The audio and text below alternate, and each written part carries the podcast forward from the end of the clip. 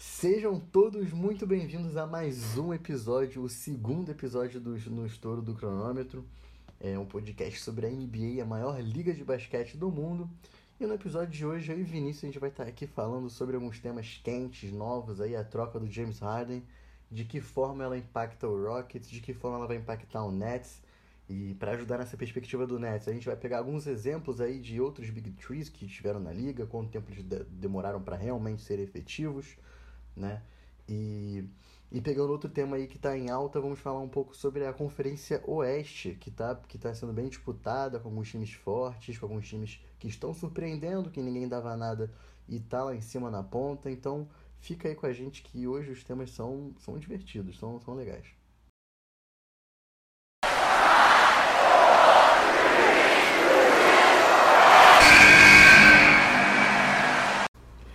Então, vamos, vamos, vamos falar aqui do, do, do Harden agora, Vinícius? Começar pelo Harden. Bora. É, vamos falar. É, essa troca aqui talvez eu acho que foi o principal acontecimento da temporada até agora, né? De trade, essas coisas. Uhum. No geral foi o principal. E que mexeu muito com a liga, mexeu muito com o Rockets, que, que, que tá numa situação delicada.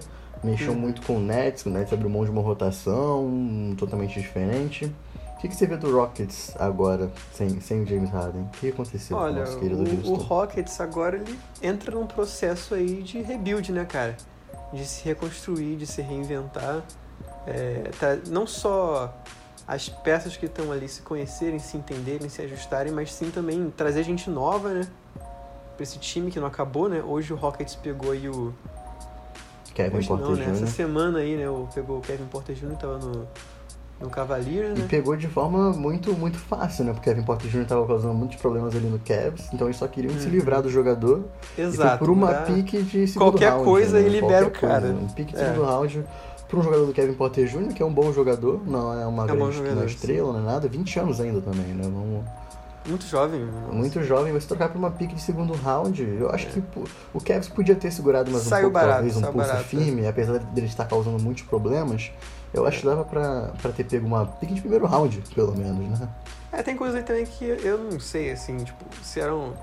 O Cleveland, o Cleveland, o que não falta nesse time é pivô, né? Então, vai embora. É. Não sei também se esse comportamento problemático aí do Kevin Porter Jr. É, afastava oferta de outro time, se o Rocket só queria se livrar do cara também.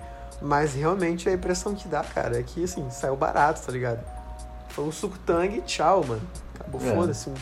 E agora round, o Rockets cara. fica com um plantel muito extenso, né? Um plantel muito é. extenso mesmo, com vários jogadores de calibre parecido, de calibre é, mediano, é, que não tem capacidade de desbalancear uma partida. Eu só vejo o Oladipo e o John Wall com essa capacidade no time.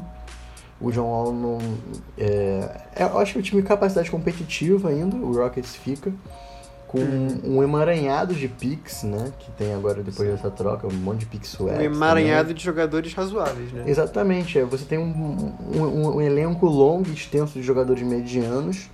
Você tem o Oladipo e o John Wall, que são jogadores é, fortes, jogadores bons. Uhum.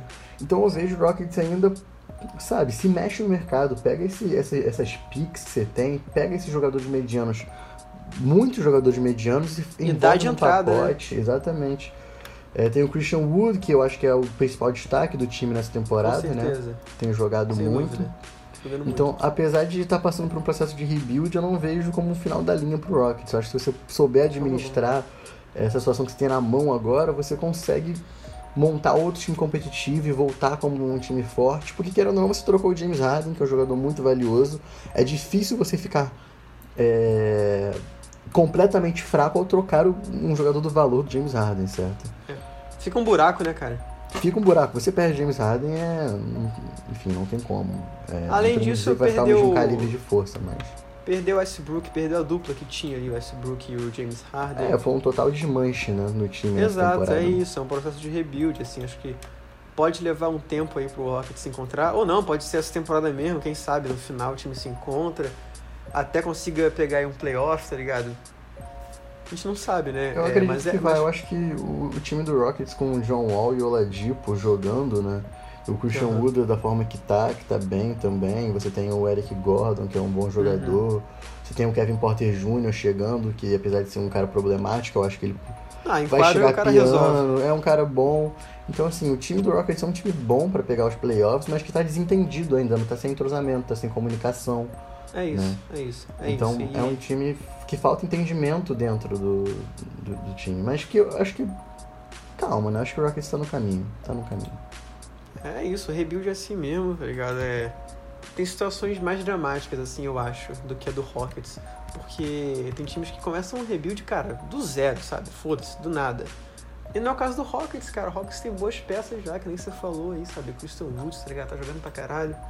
Porra, tem o John Wall, o Oladipo, sabe? Então acho que o Rockets tá na- posição boa. Pra estar em rebuild, ele não tá na... Não tá na, na, na pior das, das situações, sabe? Não, de fato, eu acho que o Rockets poderia sim ir ao mercado de novo, né? Porque é, você, por exemplo, é, você vai ficar com esse, com esse grande jogador, emaranhado de jogadores medianos, um elenco longo. Você vai vir na. Uma pro- de picks também. Isso, na, nós vai vir na próxima temporada. Se o Sport Rockets mantém esse estado de, de elenco, de tudo. Você vai Aham. vir na próxima temporada com dois calouros de primeiro round, que é o, seria o pique do Nets e a própria pique deles, né? Que, que vão ter uma dificuldade de, de ter uma oportunidade nesse elenco, que é um elenco longo, então vai ter mais jogadores ali de um calibre mediano Vai para ter uma entrar. fila maior, vai ter uma Então, assim, maior. é, vai, só vai estender mais esse elenco e você vai ficar. Não tem Mas necessidade de ter tudo isso. que que, né? pensando de uma forma mais objetiva aqui, o que, que você acha que seria um bom move aí pro, pro Rockets agora no mercado? Pegar que tipo de jogadores especificamente? Que posição assim? Tem algum nome que você pensa? Bom, então, muito tem se ventilado sobre um possível trade do Bradley Bill aí, né? O Bradley Bill tem sido ventilado em muitos times, principalmente no Miami Heat, eu vejo no. Miami Heat. No- É, exatamente. No Heat, no Sixers que não conseguiu trocar o James Harden, muitos torcedores voltaram a atenção pra, pra cima do Bradley Bill. Eu vi gente até falando do Celtics. Uhum. Então, assim, o Bradley Bill, se você conseguir montar um pacote interessante com esses jogadores medianos, desenvolver uma, umas picks, quem sabe o, o Wizards não, não, não, não faça a segunda troca do ano importante com, com o Rockets. Eu acho que é, uma, uma- é um movimento interessante. Mas, enfim, existem diversas outras possibilidades de jogadores de, Com certeza. de, de, bom, Não de bons calibres. E vai depender muito da filosofia do técnico, né? Se o Rockets vai continuar com, a, com aquilo de jogar sem pivô, como é, que, Uhum. como, é que vai, como é que vai ser, né? Porque você tem o, o Kevin Porter Jr. agora no time. Vai mudar, né? É, você tem que Vai mudar, ver se né? o Rockets Pra- vai mudar essa Pra esse cara ele ter alguma utilidade no jogo, no, no jogo do Rockets, tem que mudar, cara. É. Além disso também, assim, deu errado, né? Então, rapaziada, vamos pensar num, num jeito É. novo aqui de trabalhar, tá ligado? Mas enfim. É, bom, tem mais uma coisa sobre o Rockets? É, eu acho que é isso. Então, o Rockets, é, o o que fica pro Rockets é que, óbvio, você perde o principal jogador do time, um cara que, tinha, que era É. um ídolo, é, um- é considerado, apesar de uma, uma- de uma saída conturbada, eu acho que quando essa poeira da saída dele abaixar, os torcedores do Rockets Uhum. vão voltar a considerar o James Harden com uma importância grande dentro do time, Uhum. certo? É, sim, mas, sim. mas, mas, mas no final de tudo, é, eu acho que a esperança não morreu ainda pro Rockets fazer um processo um processo Uhum. vitorioso de, de, de time. Mas eu acho que recua, né? De fato, você perde James Harden é uma perda que não tem como é, falar, nossa, é, o mas Rockets assim, eu acho saiu ganhando muito pelo lado nessa. negativo, cara, do Rockets. Eu acho que assim, depois que o Westbrook saiu, que eu acho que pesou mais o clima. Porque quando o Harden tava jogando, tava um jeito bosta. Tava jogando sem querer, sem vontade. Uhum. É, o clima no vestiário Não, tava assim, ruim. chegou insustentável. Entendeu? que Então, o- tipo assim, eu acho que o Harden, ele ir embora, foi o que precisava mesmo, cara, sabe? Tava nesse clima bosta. Então, precisava foi o Harden embora. De Agora fato, o, o o Rockets Rockets- pode começar do zero. O Rockets não, não tinha que tentar segurar o Harden, com certeza. É. A partir do momento ali já estava ruim, já não estava dando certo com o Harden, né? É, Naquele clima, então assim, exatamente. Mas é, é ruim você ter que chegar numa situação dessa com um jogador tão bom, Aham. com, com um ídolo.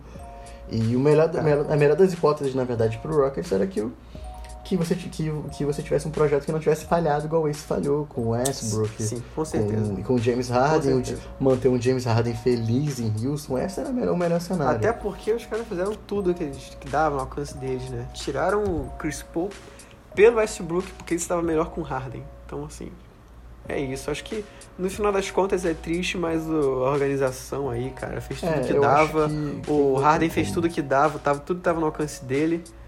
Esse projeto deu errado, mas é isso, começa um novo agora, nova página aí pro Rockets. E tem que saber, porque tem oportunidade não falta, né? Como eu disse, se você trocar É. o James Harden, você não vai sair de mão abanando.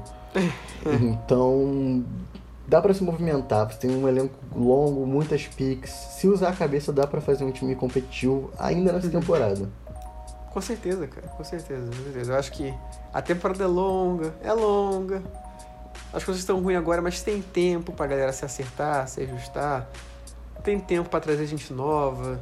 Tem tempo, tem tempo, É. entendeu? Olhando assim outro- agora, realmente é meio complicado, mas pensa, pensando a longo prazo, Tem jeito. tá tranquilo. Tá- Tem jeito, tem jeito. E eu, eu acho que, por outro lado, olhando agora para outro time que tá num processo completamente diferente, tá num momento completamente diferente do Rockets, Mas igual. mas igual, né? Contribui, é, tem a semelhança de estar passando por um processo de acertar o time, com um time com falta de entrosamento, com, um, com um, novo, um novo processo, né? Um novo projeto, que é o Brooklyn Nets agora com o Big Tree, que É. vai ter que se acertar. E o que que muda pro Brooklyn Nets? Porque assim, o Brooklyn Nets já entrou na, na temporada com a perspectiva de brigar pelo título, com Kevin Hypado, Durant, sim, já entrou como Kyrie contender. Irving, com o Lover, com uma rotação sólida, já entrou como contender, já entrou na esperança de ganhar o título. Quando você vem um Harden, você meio que, que você abre mão desse, de- de- desse projeto que você estava construindo, que era você ter duas estrelas, uma rotação sólida. Era mais fácil de encaixar esse time, porque era uma base que já vinha jogando da bolha, e você entrava com duas estrelas, dava pra conciliar o ritmo, dava pra fazer um processo de construção mais suave, de um processo de adaptação mais suave pro time. E daí você vem o James Harden, abre mão do Lover, abre mão do Allen, bota o Harden junto pra jogar com duas estrelas e deixa um processo de para entender o time dentro de campo mais complicado, para o time se acertar dentro de campo mais complicado e mais longo. Mas espo- desportivamente falando, pode ser que gere um rendimento melhor pelo calibre do, do James Harden. Dos O que você acha? É. Ah, cara, assim, essa troca aí é, é complicada, cara. Porque os caras, quando, quando o Brooklyn chegou na temporada ano passado, né, com, com o Kyrie e com o Irving, ele já era, o time já era contenders, já eram contenders.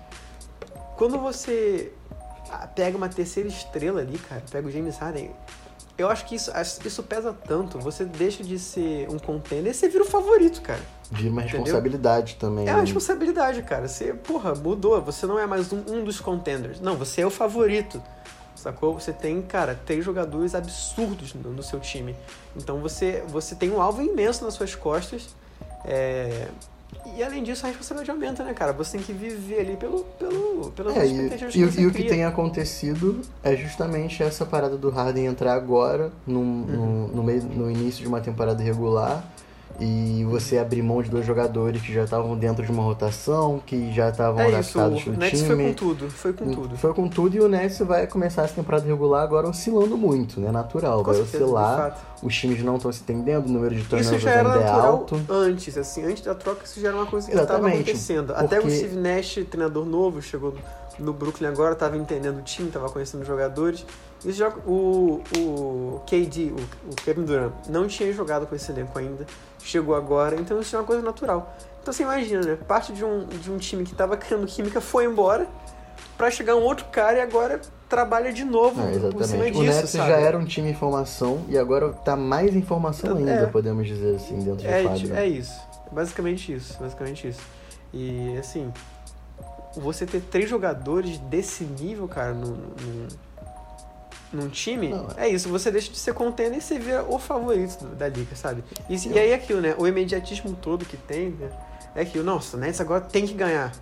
Tem que ganhar. E, cara, quando você olha por trás, tem que acertar muita coisa ainda, né? Então não é só assim, você acumula talento e você, pronto, acabou, vai dar, vai dar bom.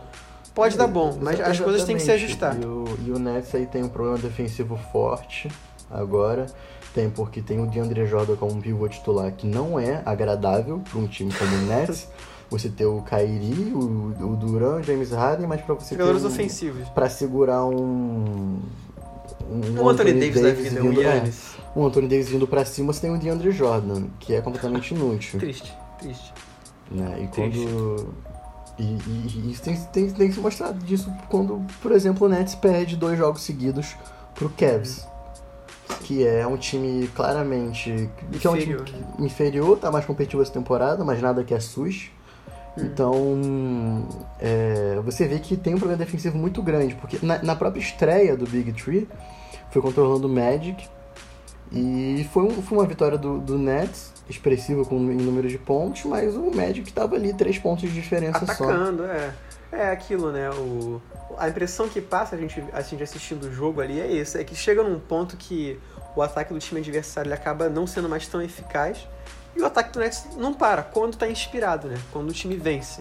E aí eles, eles conseguem vencer porque eles pont, conseguem pontuar mais, mas é isso. A defesa é um desastre, cara, desse time. Infelizmente, sabe? Isso aí é bom você falar, porque dessas duas questões que tem no Nets, né? De fazer o Big Tree funcionar, também tem esse outro problema aí, cara, que é a defesa, que é uma coisa à parte, entendeu? É, o Nets agora, eles pegaram esse pivô que é o Norval Peel, era da D-League, passou pelos Sixers, e é isso, assim, eu não conhecia muito dele, pelo que eu vi aqui, me pareceu ser um jogador razoavelmente bom, assim, que cumpre bem o papel. É um jogador que realmente se compromete na defesa, que é o que o Nets está precisando, defesa. Mas ao mesmo tempo, assim, cara, eu confesso que eu acho maluquice isso, sabe? Aí chega um cara agora que não tem.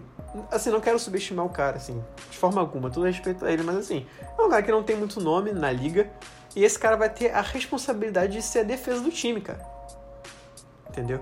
Você tem que depositar toda a sua defesa ali nesse cara. Quem vai ser o cara para proteger o garrafão? Esse cara. Entendeu? Que então, é um cara assim, completamente sem experiência, ainda mais pra um time. Enfim, o cara tava numa J-League há um tempo atrás e hoje pode ganhar um anel de repente. É, é um peso, então. É, é, assim, é uma coisa complicada, né? Eu acho que o Sean Marcos ele podia fazer melhor aí, não vou mentir. Acho que ele podia. Ele tem um teto salarial ainda para gastar, acho que ele podia atrás de algum pivô mais experiente, de repente sabe, com mais nome, talvez, alguém, alguém do Cleveland aí que tem falta pivô um, nesse time. Um pegava McGee, o Drummond, pegava não, o McGee, já vê o McGee um cara experiente, sabe, pelo menos. Então, é, eu acho que o McGee eu acho que seria o cenário ideal pro Nets, porque o Drummond uhum. acho que não tem como o Drummond vir Ah, o Cleveland abrir mão, né? É, abrir mão também, acho Cara, eu acho que o Nets conseguiria pegar, o problema é o Cleveland abrir mão do cara que tá pra ser o jogador defensivo do ano. E eu acho que o McGee... Acho que isso é a questão. O McGee é o, é o que serve, sabe, pra, pra ambos. Acho que... É, Se bem que agora sim. perdendo o Kevin Porter Jr., enfim, coisas mudam, mas acho que o McGee seria o nome não ideal, porque obviamente existem jogadores muito melhores que o McGee. É, e eu vou te falar, é complicado pensar que o McGee seria o ideal para alguns... Exatamente, mas você Nada pensa contra, como o McGee o, o que serve no momento, hum. entendeu? Sim. Eu acho que era mais é isso, interessante. Cara. Foi uma aposta aí do, do GM do Ness, do Sean Marcos. Vamos ver o que vai dar, né, cara? É assim, o time, antes de tudo, antes das estrelas, o Big tem que acertar a questão da defesa. Entendeu? Porque, cara, uhum. sem defesa, difícil time Exatamente, hoje. é porque hoje a gente tem o Lakers que, que na teoria é o melhor time da liga porque é o atual campeão, né? Uhum. E é um time consistente, um time uma que puta tem, defesa. Que uma defesa absurda. Eu acho que o melhor time que tem a melhor defesa da liga, tipo. É, falando uhum. assim de nome e tudo mais, porque acho que estatisticamente falando é o Cleveland, é, não tenho certeza. Eu... Sim, sim. Mas, enfim. Se bem que eu acho que a defesa do Jazz é ainda melhor que a do Lakers agora, mas né, depois a gente fala sobre isso. Uhum. Mas, mas, o, o, Lakers é um time consistente, que tem o Anthony Davis e o LeBron, que são ótimos defensores, ótimos é, atacantes, então assim. É, o Nets tem que tomar cuidado quando for jogar contra o Lakers, porque tem um time, tem uma defesa que pode, tem condições de conseguir trazer muita dificuldade ao Big Tree. Uhum. E pode, e pode pa passear pela defesa do Nets de uma Com forma certeza. inacreditável. Eu acho até, acho até generoso da sua parte, assim, falar que tem que ter tomar cuidado com o Lakers. Cara, tomou uhum. uma surra do Cleveland, sabe? É. Com essa defesa vazia, cara, você tem que tomar. Não, mas se a gente, se, se a gente pensar que um Lakers e Nets se enfrentariam numa final NBA, hum. eu acho que tem muita água para rolar, tem muita coisa para se entender dentro do Nets, tem muita coisa para acertar. Eu acho que o Entendo. Nets de hoje não é o produto final do Nets que a gente tem. Ah, de fato, concordo, cara, concordo.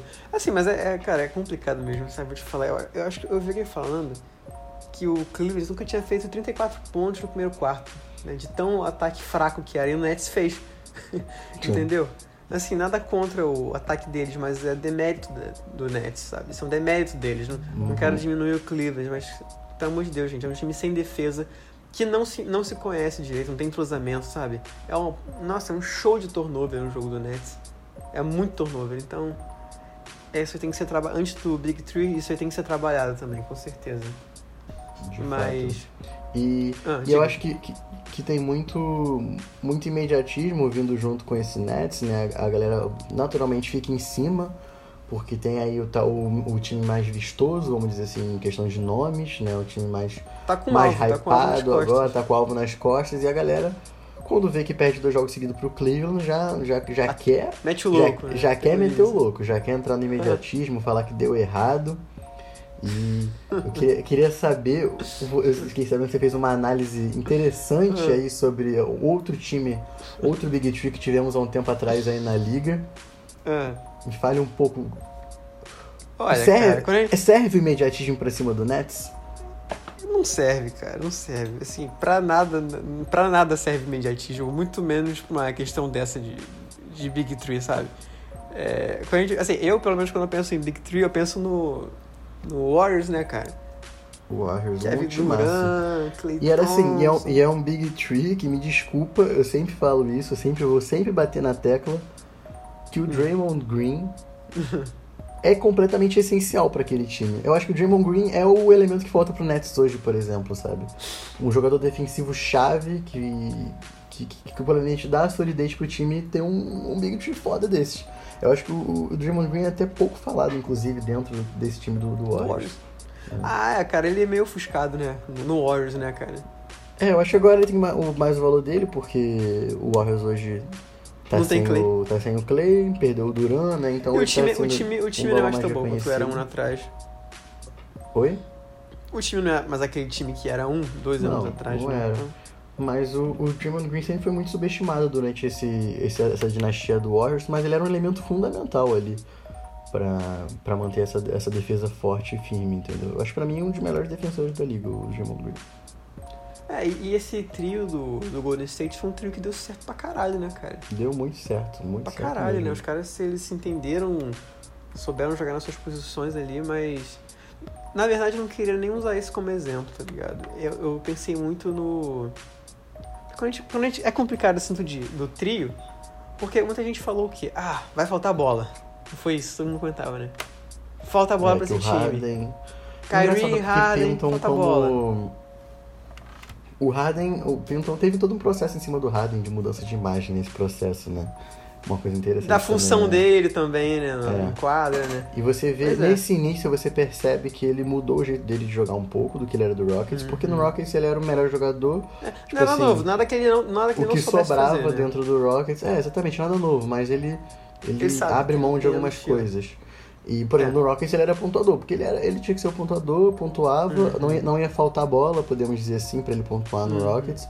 E no Nets eu acho que já é outra coisa, eu acho que, se, que o, o Duran sendo o cara do time ali, ele chega pra, pra tentar dividir esse, esse Uhum. holofote com o Duran, mas ele, eu vejo que ele não, não, não quer ser o pontuador do time, acho que ele prefere continuar com o Duran sendo o grande pontuador, e, e isso é Dá um completamente passo pra trás ali, né? é, perceptível quando você vê o número de assistências que ele tem dado, que tem sido não, total, surreal. total, total. Você vê É, que ele não, diminuiu exatamente. o, o point range dele ali pra 20 e poucos pontos nas partidas. Pra ter o mais é, assistência, o que é e acaba... ainda alto, né?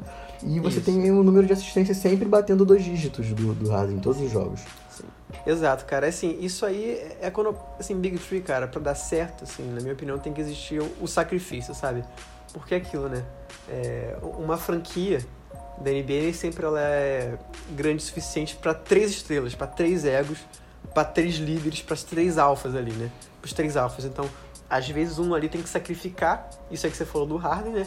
Dar um passo Uhum. trás ali, entrar num outro papel que encaixe com o time. Porque, cara, se você tem três jogadores ali que jogam parecido, que usam muito a bola, não dá, entendeu? Assim, assim não é muito útil. Vale mais a pena você ter jogadores diferentes, que são estrelas, mas jogam em posições diferentes, de forma diferente. Agora, você ter três jogadores de características semelhantes, mega ofensivos, que jogam muito com a bola, aí realmente, assim, alguém ali vai ter que sacrificar, mudar o estilo de jogo, né? Mudar, mudar a formação dele ali pra encaixar, entendeu? Fazer os ajustes. Aham. É, eu penso muito no, no Big Three do Celtics, por exemplo. Que tinha o Kevin Garnett, o, o Paul Pierce e o. Quem era o outro? Ray Allen, né? E assim, esses três jogadores aí, eles tinham passado os 30 anos já, não tinham um anel, chegaram no Celtics, uniram forças e deu muito certo, cara. Deu muito certo porque cada um se entregou um papel, sabe?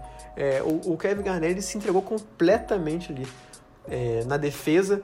o, o, o Paul Pierce ele virou o cara, realmente o cara decisivo, o cara do último arremesso ali, o clutch, né? E o Ray Allen acabou sendo o cara que mais é, fez esse, esse ato aí que você está falando do Harden, né? De ter mudado um pouco o estilo de jogo dele, ter feito sacrifício pro time poder funcionar, né? Então, assim, existe um termo analítico que é. Eu nem quero falar muito nisso, mas é usage o nome. O usage, ele, ele fala basicamente assim: quantas posses de bola aquele jogador ele converte em jogada. Não necessariamente ponto. Mas quantas vezes aquela posse de bola que ele tem ali, ele transforma numa jogada, entendeu? Seja num arremesso, ou numa assistência, ou num passe que deu errado, né? Que não saiu um ponto. Então, assim, ou seja, para você ter um usage, um muito alto, você tem que estar muito com a bola. Basicamente isso. E, e isso, isso acaba dando um pouco de fundo de verdade para aquele discurso do tipo vai faltar bola, né? Que a gente ouviu muito. Ah, vai faltar bola pro cara. Vai faltar bola pro Kyrie, vai faltar, vai faltar bola pro pro Irving. Então assim, quando você olha essa, essa lista do, do usage, né? Que é o cara que transforma a posse de bola dele mais em jogada, que tá mais com a bola na mão, vamos dizer assim, né? O Kevin Durant tá em oitavo nessa lista. Entendeu? De todos então, os jogadores da NBA. Que o Durant tá em oitavo. Ele teria que deixar de ficar mais com a bola, no certo tempo. Será? O, o, o, o. Perdão. O oitavo é o James Harden, falei errado. Será que. Ah. O, é o será... James Harden. O décimo segundo é o Duran, cara. E o uhum. décimo sexto dessa liga é o Irving, cara. Entendeu? Tipo, pensa bem, na temporada é recheada de jogadores ali, eles estão no topo. Dos jogadores que mais estivam com a bola na mão, entendeu? Será que esse é um então, dos assim, motivos, talvez, pro OKC de Westbrook, que é o segundo dessa lista, certo? Sim, depois de Michael Jordan. É, o Westbrook é o segundo dessa lista. É, o OKC com Harden, Duran e Westbrook, que na teoria são jogadores com, com bastante desse, desse usage. Hum. Será que esse é um dos motivos pro OKC não ter dado certo? Acho que é, é válido pensar nisso, né? Acho que sim, cara. Acho que sim, talvez. Se você pensar ali no, no OKC que perdeu a final ali pro Miami Heat 2012, chegou, na, chegou até lá e deu errado, né? Então, uhum. Não sei, assim, porque para chegar até lá deu certo, né? Mas para perder, pra perder deu errado, né? Então, é, todo o detalhe final faz toda a diferença para contar é, a história depois. Sim, mas assim, a questão é essa, né? Quem vai sacrificar nesse time, né? Sabe, todos os jogadores que eles têm por volta ali, só pra falar aqui, por volta dos 30% ali de, de usage, que é muito, entendeu? É absurdo. Eles ficam muito com a bola. Então, assim, quem vai sacrificar no time? Quando o, o, o Harden chegou, antes dele jogar, nas entrevistas ele já falava, né? Que ele ia ser o playmaker, que ele veio com essa habilidade dele de ser o playmaker, tá ligado? Então, gente, já ficou meio que subentendido ali que ele, pô, o cara tá chegando num terreno novo, ele é um alfa, ele é um líder, mas assim, o time não é dele, entendeu? O time ali é do Duran, uhum. é do Irving, não é dele, ele é um cara que ele chegou agora para somar, e ele já veio com essa mentalidade de sacrifício, né? De dar o passo para trás. E, e foi lindo, né? Na estreia dele contra o. Contra, ih, esqueci agora quem, com quem que ele estreou. Orlando Magic. Orlando Magic, né? Ele já anotou em um triplo-duplo, muita assistência que ele deu. Foi é... o, primeiro jogador da história do Nets a estrear fazendo um triplo-duplo de 30 um pontos, triplo né? Sim, exatamente. Então, assim, o cara, o cara ele max, acabou que ele se saiu muito bem, né? Aquele Harden que a gente via no Rockets, que a gente se acostumou com seu Harden bom, não necessariamente, né? Esse Harden também é muito bom. O Harden Playmaker é. é muito bom. Ele conseguiu maximizar o, o Kevin Durant. O Durant. Mas até o, até o pivô, o Deandre Jordan, ele conseguiu fazer o cara aparecer bem, jogar bem, entendeu? Até, até hoje o, o, o, o Harden jogou com, com o Kyrie no, contra o Cavs, que o, o Nets perdeu, perdeu pro Cavs uhum. no segundo, e no segundo jogo, que foram dois jogos, o Cavs uhum. perdeu os dois, mas no segundo jogo o, o Harden jogou com, com, só com o Kyrie, sem o Duran. Uhum. E o Kyrie fez 38 pontos e o, e o Harden deu muitas assistências, maximizou até o próprio Irving, né? Podemos dizer assim. Total, então, então ele assim, veio acho... para ser realmente um playmaker. Ele mudou um pouco isso, o estilo de jogo dele, pontuador, score, né? Que ele era no, no Rockets. No Rockets para ser, ser um playmaker, para maximizar as outras duas estrelas. É muito Exatamente. interessante isso. Até se você for olhar assim, você falou, o, o Irving teve 37 pontos, né? O Durant teve 38. E o Harden, cara, anotou o terceiro triplo duplo dele consecutivo. Uhum. Entendeu? Mas você vê que ele fez 21 pontos. Tem uma diferença, né? Um salto, né? É. Então, assim, é aquilo, dá um passo atrás, você deixa de ser o score para ser o, o, um jogador melhor all around, sabe? É, uhum. Esse, esse, esse que isso que ele tá fazendo é o que tá aparecendo pra gente, né? Que ele tá realmente mudando ali, se ajustando para entrar no esquema, assim. Agora, o que me preocupa um pouco é o. Não muito, mas é o Irving ter três assistências, sabe? O armador do time ter três assistências é. É estranho, vai. No É, mínimo, eu acho no que- mínimo parece estranho, né? Mas an- an- antes do- da chegada do Harden, ele tinha, ele tinha até uma média de assistências tanto Maior. quanto maior.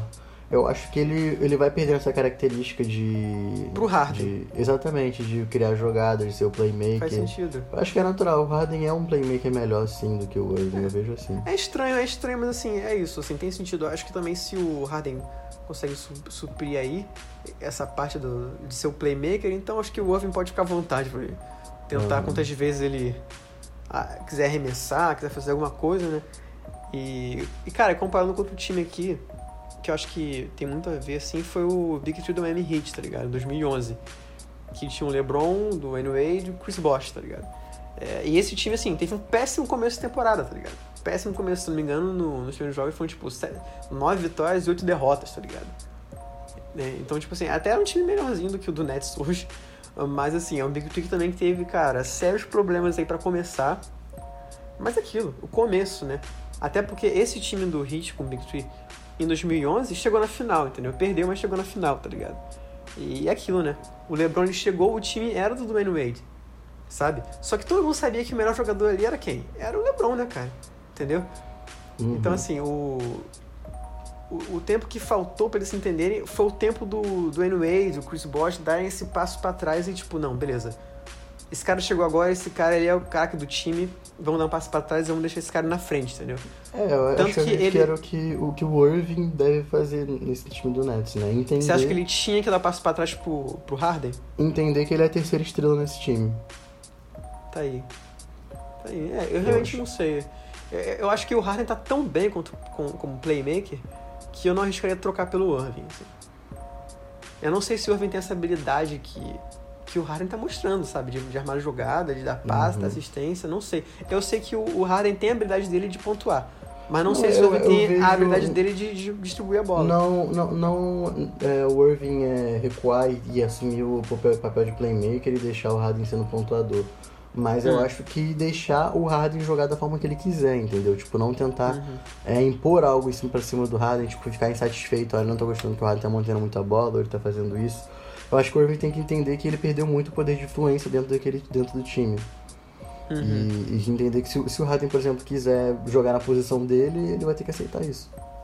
É, aí são ajustes aí que eles vão ter, vão ter que se entender. Se quiser dar certo, cara, É, não eu acho que adianta se acumular o talento, tem Irving se entender. inflar o ego, inflar o ego pra cima do, do, do Harden, por exemplo, que eu acho não tô isso vai acontecer, não tô querendo criar crise dentro do Aham. Brooklyn Eu, acho, eu acho improvável, confesso. É, eu também improvável. acho, mas, mas assim, vamos supor que o Irving realmente queira inflar o ego e não aceitar que ele é uma Uhum. terceira estrela e começar a fazer birra por algumas coisas, querer é, implicar com algumas decisões de- do técnico que botar, sei lá, o Harden pra jogar numa posição que ele não gosta, enfim.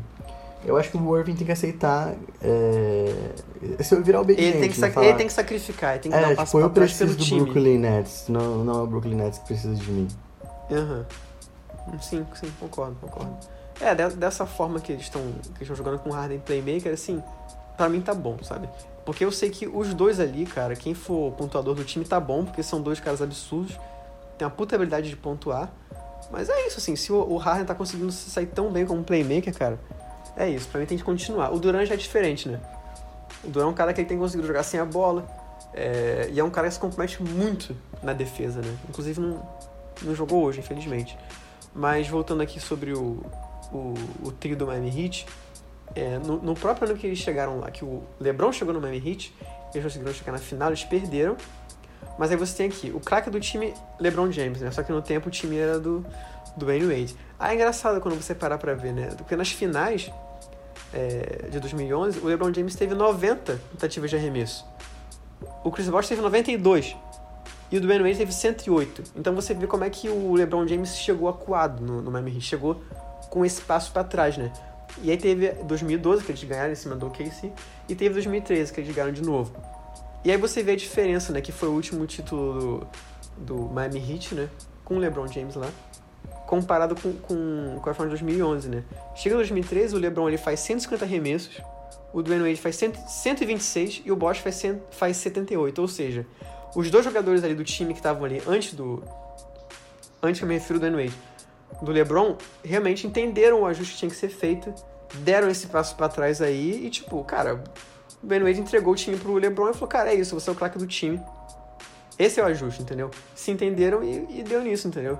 Campeonato, entendeu? Então. Aí ah, deu certo, né? Então, tipo assim. E deu certo. Que é, o, o, a, a, parada do Nets também foi o que o Nets não começou a temporada com esse time. Acabou, não tem nenhuma semana direito, sabe? Não tem nem uma semana. Não tem nem três jogos com esse time, cara.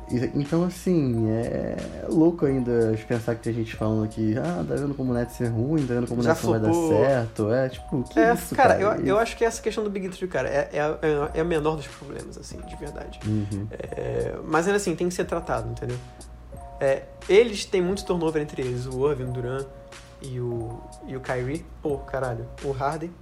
Isso é um problema de entrosamento também, um problema de. É isso, cara. É um ajuste que tem que ser feito ali entre eles. Tem que pegar entrosamento, entendeu? Então, assim, tempo. Pode levar um tempo, assim, pode levar um tempo aí. Do... Não só deles levando surto dos times, porque isso também depende da defesa. Mas é, pode, podem ser jogos aí que eles não se entendam muito bem, tem muito turnover. Mas como a gente viu nesse time aí do Heat, cara, que levou uma temporada inteira para se ajustar, o mesmo vale pro Nets, entendeu? A possibilidade. Exatamente, assim, obviamente o Nets vai pegar uns playoffs, isso é fato.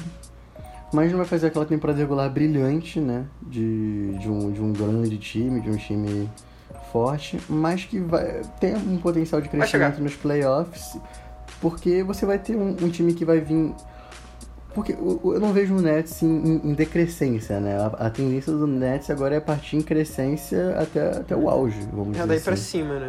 E você chega num. vai ajustando até um playoffs, você pode ter, chegar num playoffs com um time crescente, com três craques que, que são agora, jogadores decisivos, que não são. O Harden não é pipoqueiro, o Duran hum. também não é pipoqueiro, longe de ser. Não. Então, assim, você tem jogadores decisivos para jogar os playoffs que...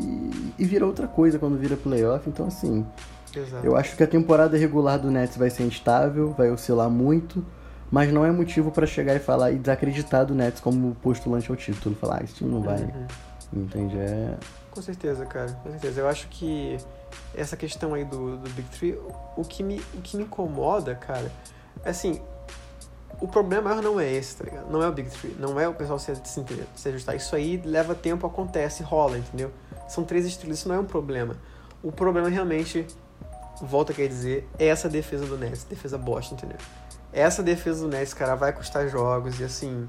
E aí, só pensando um pouco aqui, cara, quem sabe essas derrotas consecutivas, se o Chamarks não ajeitar essa defesa, né? Não vai incomodar aí o, os egos, sei lá, de Kevin Durant, de Irving. Uhum de raiva, vão ficar insatisfeitos que o time não vai para frente, aí pode dar um problema no vestiário, três estrelas, três alfas e três líderes ali, não sei. Então, assim, eu acho que, que essa questão do Big não é um problema, entendeu? Mas, assim, a, a defesa tem que ser consertada, esses outros aspectos têm que ser consertados antes que isso vire um problema, entendeu? Antes, é, eu acho você, que... antes que você três jogadores alfas ali vire um problema. De fato. Eu, eu acho que pode, pode sim acontecer uma crise, uma interrupção uma é. desse Big Tree. Eu imagino, tipo assim, o mais plausível realmente é uma, onde o Nets demora a engrenar, e isso vai incomodando os jogadores, vai gerando um clima hostil na mídia de isso. pressão em cima do Nets, e isso vai incomodando os jogadores. E eu acho que até o ponto de do Sean Marks chegar para ajustar uma, essa defesa que tem custado muito, uhum. pegar o e envolver numa troca. Então eu acho que é, é, esse é o potencial de crise que eu vejo no Brooklyn Nets hoje. É você estar com esse problema insustentável a ponto de uh, é isso, gerar pressão em cima dos jogadores, os jogadores cobrarem a direção. E o próprio e não são três jogadores, parecia... E não são três jogadores fáceis, né, que você é. tá. Né? E, e, e, enfim, chegou a ser ventilado que o Kairi estava um pouco mais distante do time, que o Kairi ficou um pouco, uhum. assim, um pouco mexido, né, com, com tudo isso. E, assim, eu não, eu não vejo muito distante também um cenário onde o Kairi é, é acaba saindo Trocado. É. É. É, mas a gente fala, né, pra trocar o Kairi por um por um defensor de elite aí, né? Um cara foda, né? É, eu acho que você, você consegue manter ainda um, um, um puta time foda trocando o Kairi, isso é fato também. É, assim, óbvio que existem outros problemas né, nesse time, mas são esses outros, outros problemas que tem que ser consertados, sabe? Senão, uhum. esse Big Tree pode virar mais um.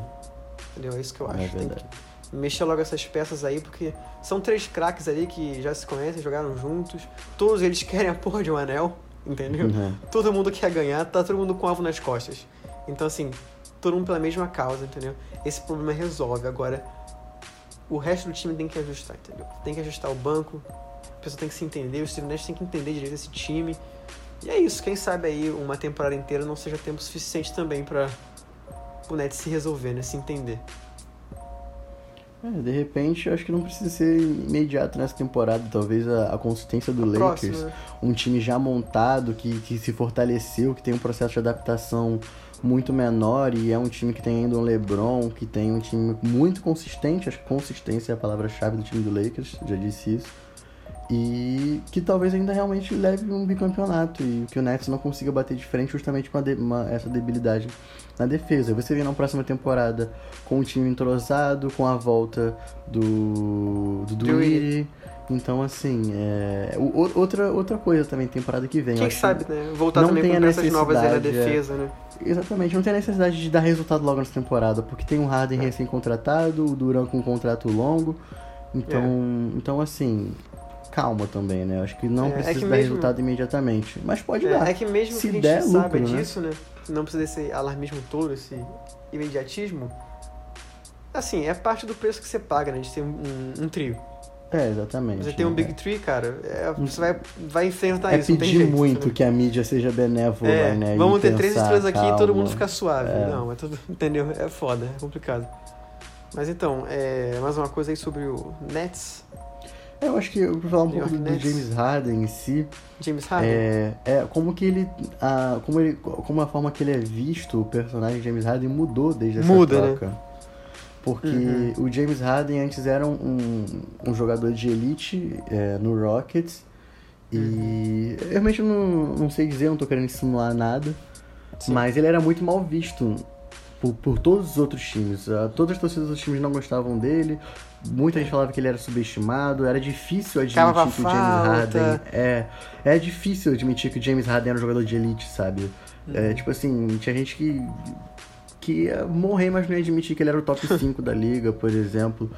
E a própria mídia caía em cima dele direto, não gostava, via É. ele com, com uma forma de jogar feia por essa cavada de faltas e, enfim, muitas coisas. Ele tinha uma, uma personalidade, assim, é, que não era bem vista.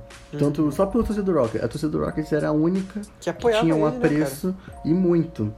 E eu cheguei a, a dizer no, no nosso no primeiro episódio que era perigoso aquilo que o James Harden estava fazendo, a barganha de, de, de trocar, porque ele ia perder a admiração total de todas as torcidas do Rockets, e já que ninguém gostava dele, ele, ele ia acabar sendo esquecido, né? Um legado de um jogador tão bom ia ser esquecido porque.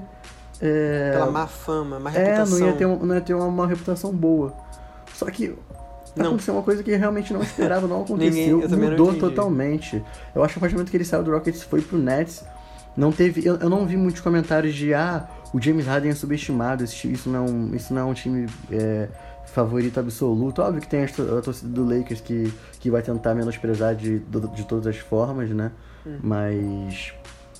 Mas eu não, eu não vi gente subestimando. Parece que o James Harden, a galera assumiu que o James Harden era no top 5 a partir do momento que ele sai do Rockets, deixa o orgulho de lado e, e começa a hypar o Nets. O, começa a hypar o James Harden, começa a hypar o Nets. E hoje ele já mudou muito, ele já é muito bem visto por todos. Por todos os times, por todos os torcedores, até pela mídia falando muito bem de James Harden. Então, assim, é, a imagem dele, a personalidade dele, a reputação dele mudou muito com essa troca. Eu realmente não sei dizer porquê, é só uma observação. Porque Não, mas tá certo, achei muito realmente. estranho. Eu achei que ele ia. Porque a única reserva de admiração que ele tinha na liga era dos torcedores do Rockets. Ele era um dos maiores ídolos do Rockets, era considerado como, né? Então, assim, é, eu achava que ele podia cair no ostracismo a partir do momento que ele perdesse a admiração da torcida do Rockets. Isso não foi o que aconteceu, né? Justamente o oposto. Não, realmente, muito bom que você lembrou disso. Isso aí foi outra parada também que me pegou de surpresa, assim. É, eu até dizia, não, porque o Harden forçando essa saída dramática do Rockets, ou poucos times vão ficar interessados nele. Né? Achava que o Brooklyn Nets não estava interessado nele também, não ia mandar nada pra ele. E de fato, cara, eu também não entendi essa, essa mudança da mídia, porque eu também re- reparei isso, né? Assim que ele foi pro, pro Nets. Nossa, o James Harden, o James Harden. Exatamente. James Harden, nossa, meu Deus. Tipo, agora eles têm três jogadores de elite top 5. Ah, então você tá admitindo eu- que o o James que Harden é um cara é. de elite agora. O que, eu, o que eu mais imaginei que ia acontecer era a gente subestimando o Nets, falando, tipo, meu Deus, o que o Nets fez, isso não é um time bom, e, e eu ter que ficar, nossa, não, gente, o James Harden é bom sim. Mas não aconteceu isso, né? De repente É. a reputação dele mudou, deixaram o de sentido. lado, não de repente sei, a, né? narrativa, a narrativa virou outra, né? É, a narrativa E aí ele, ele vai, ele faz um jogo que ele é playmaker, né, galera? Nossa! James Harden é de playmaker, não sei o que. E tipo assim, uma coisa que ele sempre soube fazer. É uma, É. Coisa, é uma coisa velha, sempre tem na mochila dele, sabe? Dar, as assistências, pegar os rebotes ali. E ele é bom defendendo também. Muito tempo. Tem muito tempo que o James Harden não é ruim defendendo. Entendeu? É verdade. É Eu isso. acho que o que, o que é- marca isso é aquele. Aquela, aquela, aquele bloco que ele dá no jogador do, do OKC Ah, aquele momento é sensacional na, na bolha. bolha, e depois ele desvia da bola que o cara tenta jogar em cima Aquele dele. é meu momento favorito da bolha. De todos. É. Eu acho é um favor. momento marcante, né, do James Harden defendendo, né? Tipo, olha só, eu defendo. Exato, exato. É um bom defensor, cara, entendeu? É, e agora é isso, tá, galera? Chegou no Nets, tá sendo aí um, um melhor jogador all around, tá pegando rebote, defendendo, dando passe. A galera ficou tipo, nossa, James Harden dando passe, é uma coisa que ele sempre soube fazer. Mesmo no, é porque no Rockets ele atuava ali como pontuador, né? Mas é uma coisa, cara, que sempre teve na mochila do cara. E, enfim, é isso. Também não entendi essa, essa mudança aí. Curioso, né, cara? A mídia é imprevisível, né? A É. narrativa, né? Toda hora muda, de uma hora pra outra, a gente não entende, não tem uma lógica. É completamente imprevisível, né? É verdade. Vamos falar então de Conferência Oeste. Vamos mudar o tema, então vamos partir aí para um, um tema do quentinho, do que tem acontecido, né? O que tem Uhum. acontecido aí recentemente. Gostei, quentinho. É, que é a Conferência Oeste, né? Tem.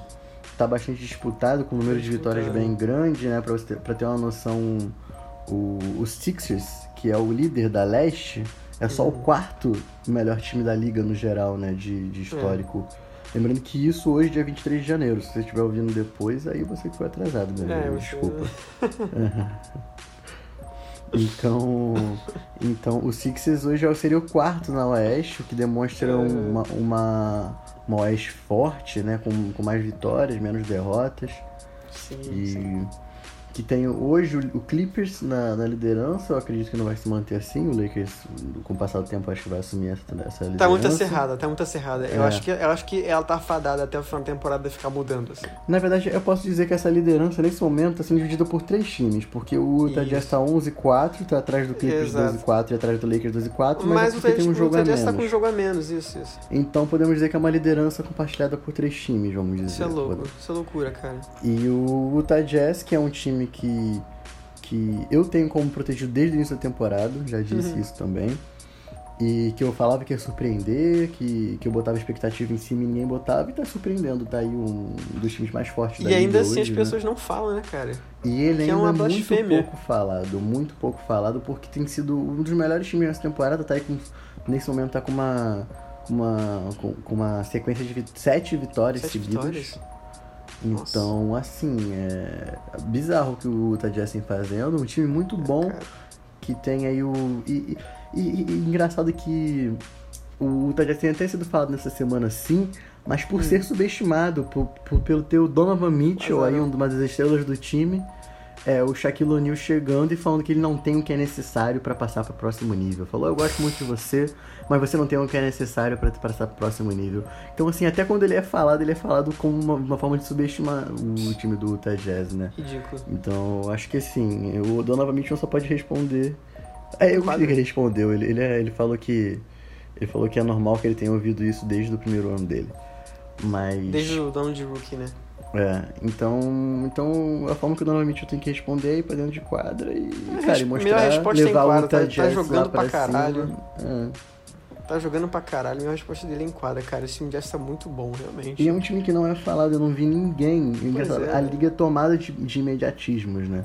E, e ninguém foi imediatista com o Jazz, cara. Tô sentindo falta de imediatismo com o Utah Jazz.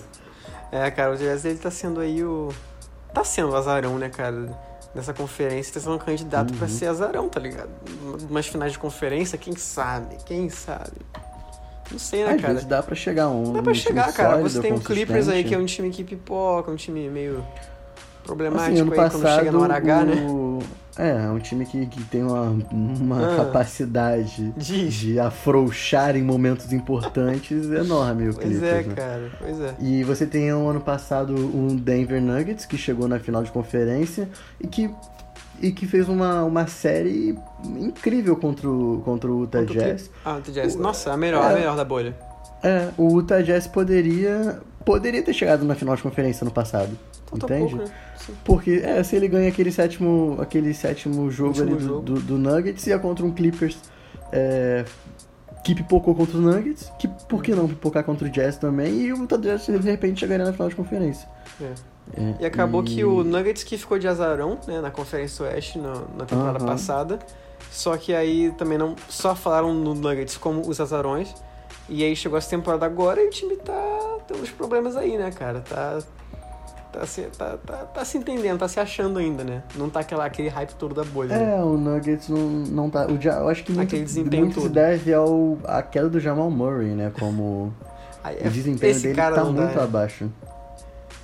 É impressionante, né? Eu acho que tem jogador que realmente só espera, sabe? Não, espera chegar playoff. Porque ele veio muito hypado, né? Ele veio muito hypado. eu Porra, acho esse, que esse cara na bolha jogou muito absurdo. É, eu acho que assim. a esperança de um Denver Nuggets forte passava pelo pelo pelo Jamal o- Murray. E pelo Jokic o Jamal também. Murray decep... passa pelo Jokic e o Jokic tem jogado bem, tem, tem feito aquilo É. que a gente espera do Jokic. Pra mim é o craque Mas- do time, sem dúvida, acabou. É, cara. mas o- do time. Ano passado ninguém esperava tanto do Nuggets. Justamente por você só ver o Jokic como estrela. Acabou Hum. a temporada com o Denver Nuggets chegando na final de conferência com o Jamal Murray Voando. invocando o Michael Jordan na bolha. Nossa. o Nuggets veio hypado. É. Então, e ele vira uma decepção a partir do momento que o Jamal Murray não começa a corresponder nessa temporada. Então, assim, é, tá, sendo, tá sendo o mesmo Nuggets da, da do início da temporada passada, podemos dizer assim. É, esse, Né, é, o- o Jamal Murray enganou muita gente. Muita gente. Que é um time, um time competitivo. Também, também não vou ser imediatista aqui falar que o Jamal Murray decepcionou. Ele pode de repente voltar a jogar, tem, enfim, mas tá decepcionando. E, É. o, e o Denver Nuggets ainda acredito que seja um time competitivo, sim, ainda vai dar Sim, trabalho. Concordo, cara. Acho que pega assim os playoffs. vai pegar os playoffs também com certa tranquilidade. E pode fazer, pode fazer frente de novo nos playoffs. Às Pode vezes, crescer lá, quem Jamal sabe Murray chega é um lá, cara Jamal que, é, Ele lembra. Você tem o Jokic, que é um cara foda, não tenho o que Cara dizer. foda, foda. É isso. É, só pra, pra falar mais um pouquinho também do, do Jazz. Cara, assim, o time tem 11 vitórias, mano. 11 vitórias e 11 4 vitórias. derrotas, cara. Eles têm a melhor campanha, é que você falou, né? Dos Sixers. Eles têm a melhor campanha do que o líder da Conferência Leste, cara. Exatamente. E, tipo assim, pensar que esse time tá sendo cercado ali pro Lakers e Clippers, cara. Tipo assim, o cara tá de, tá de. Porra, rapaziada, vamos dar atenção pra esse time, tá ligado? Não tem como, É, cara. Tem Que sido muito isso? pouco falado, muito Que pouco isso, falado. cara, e desde sempre, desde o ano passado, eu acho que poderiam ter reconhecido mais o que o Utah Jazz fez. Poderia ter lançado assim, uma. Deposit, poderia ter de- depositado mais expectativas em cima do Jazz pra essa temporada. O Jazz foi simplesmente um fantasma em todo esse processo de dar bolha É. até, o, até essa nova temporada. Ninguém falava, ninguém botava expectativa. Eu tava lá martelando, mas só- só eu, né? Sou insignificante. Ah, você tava lá por causa do seu protegido Rudy Gobert, né? Eu, É, o que eu gosto é confesso. som do Rudy Gobert. Então eu acompanhei bastante o Jazz e eu sabia que o Jazz tinha capacidade de apresentar esse basquete que eles estão apresentando. Eu tô adorando, E- cara. O, cara, parar pra ver um jogo do Jazz, cara, tá sendo muito bom, cara.